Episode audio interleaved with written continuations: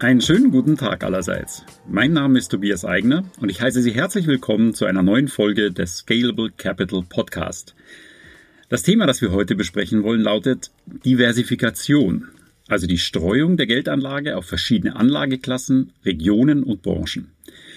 Diese Diversifikation soll große Kursstürze abfedern und so mehr Stabilität ins Portfolio bringen. In der Finanzkrise vor gut zehn Jahren haben wir allerdings gesehen, dass selbst stark diversifizierte Depots weit in die Knie gegangen sind. Deshalb stellt sich die Frage, hilft Diversifikation wirklich so, wie man denkt, oder wird sie überschätzt? Und diese Frage diskutiere ich heute wieder mit Stefan Mitnick, Professor für Finanzökonometrie und Mitgründer von Scalable Capital. Hallo Stefan, schön, dass du wieder dabei bist. Hallo Tobias.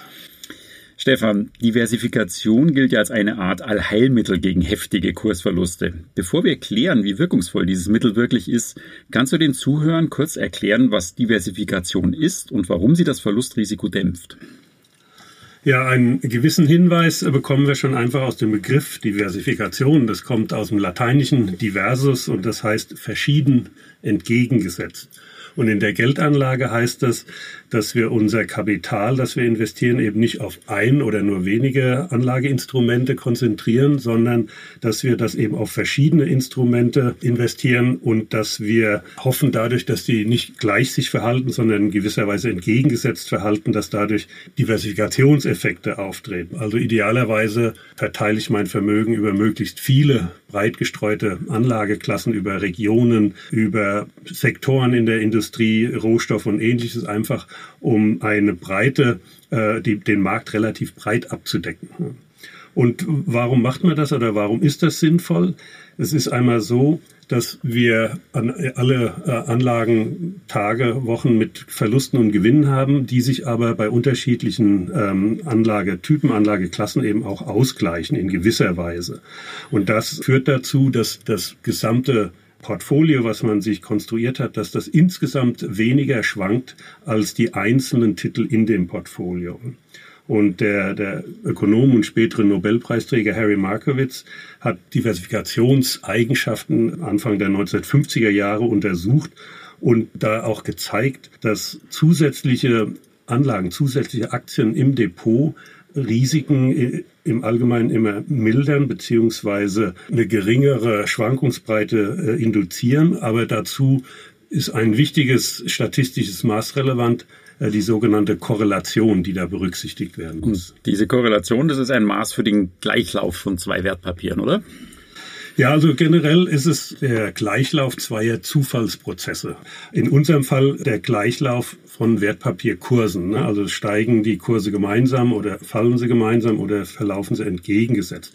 Korrelation ist ein Maß, eine, eine Zahl letztlich, die zwischen minus eins und plus eins liegt. Und wenn wir eine Korrelation von plus eins haben, dann besteht sozusagen ein perfekter Gleichlauf, also die Kurse äh, marschieren sozusagen im Gleichschritt. Immer wenn Aktie A steigt, steigt dann auch Aktie B. Äh, ist die Korrelation minus eins, dann haben wir exakten Gegen, Gegenläufigkeit. Also immer wenn A steigt, äh, fällt B. In der Praxis haben wir nie diese perfekten Korrelationsfälle, sondern die Korrelation schwankt, wenn wir im Aktienbereich schauen, dann ist es irgendwo zwischen 0 und 1 typischerweise. Und da bedeutet das eben eine positive Korrelation zwischen 0 und 1 bedeutet, dass tendenzieller Gleichlauf besteht, während eine Korrelation zwischen 0 und minus 1 eben tendenzielle Gegenläufigkeit besteht. Und dadurch kann man eben, gerade wenn Gegenläufigkeit oder auch eben nur schwache Gleichläufigkeit besteht, kann man eben die Risiken abfedern, so dass sich eben ein zwei Wertpapiere insgesamt in der Summe eine geringere Schwankungsbreite haben als jedes einzelne für sich. Hm, das ist sozusagen der theoretische Background. Kannst du auch ein Beispiel nennen dafür, mal so richtig aus der Praxis?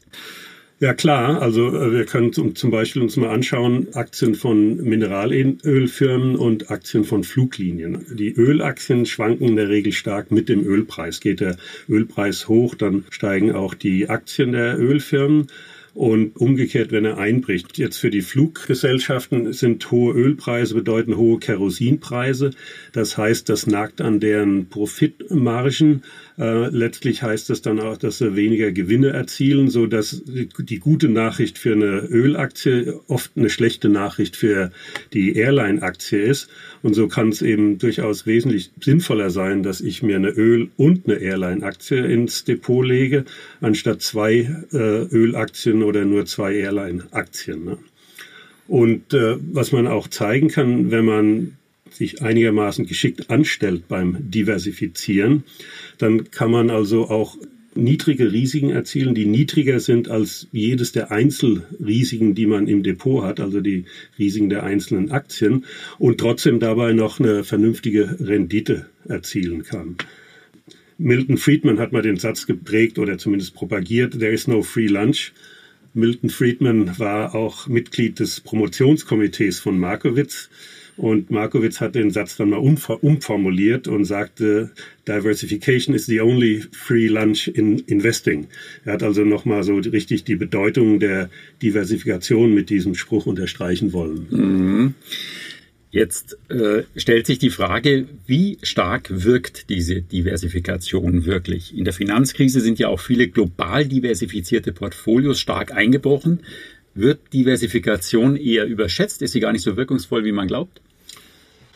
Ja, also da, ähm, da lohnt sich genauer hinzuschauen. Ähm, es gibt einen Haken bei der Sache, nämlich Korrelationen sind keine festen naturgegebenen Größen, sondern die ändern sich. Und sie ändern sich über die Zeit, ins, insbesondere ändern sie sich über unterschiedliche Marktphasen in Boomphasen, also wenn wir äh, steigende Märkte haben, dann verhalten sich anders als in fallenden oder in Seitwärtsmärkten.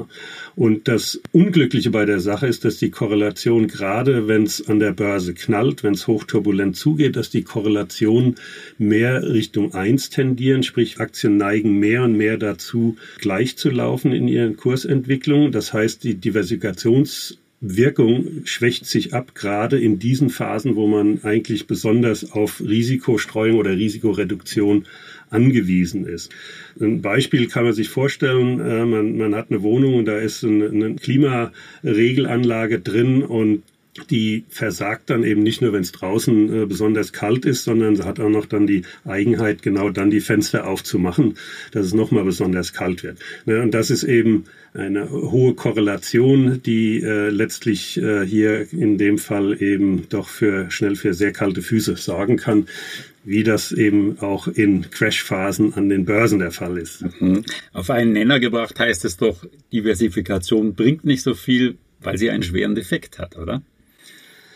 Naja, es ist, so, es ist, nicht, es ist nicht ein Manko äh, der, der, der, der Korrelation. Das ist einfach eine Maßeinheit. Man muss halt nur verstehen, äh, wie sie funktioniert und unter welchen Situationen sie nicht funktioniert. Also letztlich muss man sagen, Diversifikation ist immer empfehlenswert. Wie gut sie wirkt, hängt natürlich davon ab, wie ich das auch verwende in meinen Anlageentscheidungen. Und was ist dabei zu beachten? Naja, die Vorgehensweise äh, ist nicht so einfach vorgegeben. Also ein Problem, was viele Privatanleger haben, sind, dass erst, erstmal überhaupt nicht an Diversifikation denken. Die schauen sich irgendwelche Instru äh, Anlageinstrumente an und sagen, Mensch, die hat ja in der Vergangenheit eine tolle Performance gehabt, die will ich auch haben. Und äh, so wird dann sukzessive äh, werden neue Aktien oder Anleihen ins Depot gesteckt und man hat nach einer Weile da so ein Sammelsurium im Depot und man weiß überhaupt nicht, was das für Risikoeigenschaften und Diversifikationseigenschaften hat. Äh, das ist also äh, für, für, für den Anleger dann völlig undurchschaubar. Und es besteht auch so eine gewisse Tendenz manchmal, dass man da überdiversifiziert. Ne? Also wenn ich 10.000 Euro anlege und will die in 100 verschiedene Aktien aufteilen, dann macht das wenig Sinn. Ich habe dann extrem kleine Anlagesummen. Ich verstehe nicht, was eine einzelne Aktie, wie das überhaupt in meinem Depot sich auswirkt auf Rendite und Risiko. Also man soll nicht zu viele reinstecken äh, Aktien in sein Depot. Es sei dann, man liebt Würstchen und Kartoffelsalat und geht gerne auf Hauptversammlungen. Überdiversifizieren bringt wenig in, in, im Sinne von Risikoreduktion, kostet natürlich Zeit und man hat zusätzliche Handelskosten. Dann gibt's andere, sagen wir mal, die schon da ein bisschen systematisch rangehen und diversifizieren, aber doch mehr so mit, mit Bauchgefühl, muss man sagen. Also man hat ja so eine gewisse Vorstellung, man will so und so viel Aktien drin haben und so und so viel Anleiheanteile im Depot haben, vielleicht noch Rohstoffe oder Gold. Und dann streckt man sich diese Sachen ins, ins Depot und hat da irgendwie eine Gewichtung sich überlegt. Das ist aber dann mehr so Pi mal Daumen. Und auch da, da weiß man eigentlich auch nicht, mit welchen Verlustrisiken man es da zu tun hat. Mhm. Das sind die Schwierigkeiten des Privatanlegers. Machen es die Profis denn besser? Naja, das hofft man äh, eigentlich.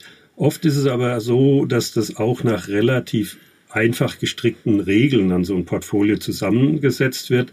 Man berechnet tatsächlich Korrelationen, ähm, was vielleicht der typische Privatanleger gar nicht macht.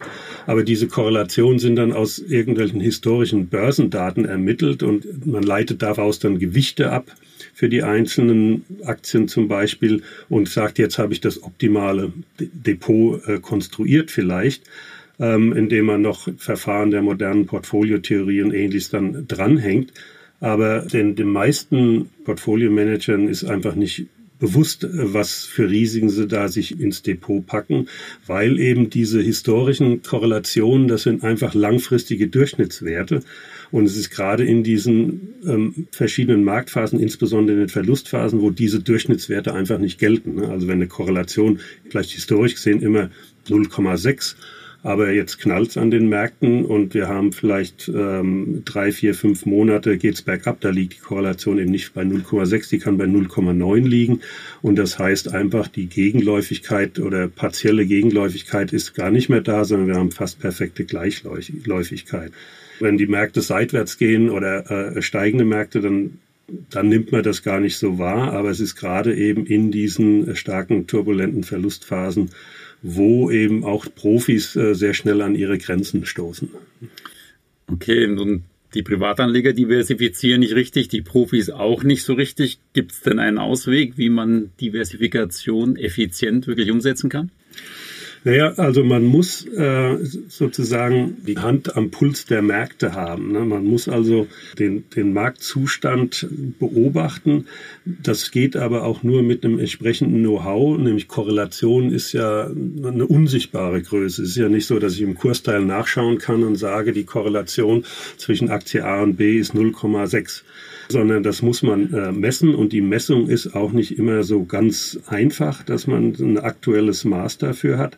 Von daher ähm, muss man wirklich Know-how mitbringen und äh, man muss die Märkte laufend im Auge haben, man muss sie analysieren und dann, was ich aus der Erkenntnis dann mache, wie ich das dann in der Praxis äh, in Anlageentscheidungen umsetzen setze, ist auch nicht so ganz klar. Da gibt's oft keine mathematische, schöne, elegante Lösung, sondern man muss dann wirklich äh, mit harten numerischen Simulationsmethoden rangehen und muss einfach simulieren, wie kann sich mein Portfolio entwickeln über die nächsten ähm, Monate oder auch Jahre. Ja, und das erfordert schon einen entsprechend hohen technischen Aufwand, den man betreiben muss und auch Datenzugang, den man haben muss. Und das kann man letztlich nur wirklich professionell oder wenn man es letztlich professionell umsetzen will, ähm, dann muss man das Ganze auch nicht nur mit Technologie, sondern das Ganze muss auch äh, automatisiert sein, weil es einfach auch sonst zu arbeitsintensiv wäre. Hm, okay. Das heißt, Diversifikation hilft, aber es braucht schon einiges an Wissen und Rechenpower, um einen wirklich großen Effekt damit zu erzielen. Vielen Dank, Stefan, für diese Einsichten. Ja, gerne. Das war unser Interview zum Thema Diversifikation. Ich hoffe, liebe Zuhörer, es hat Ihnen gefallen und ich freue mich, wenn Sie auch beim nächsten Mal wieder dabei sind beim Scalable Capital Podcast. Auf Wiedersehen.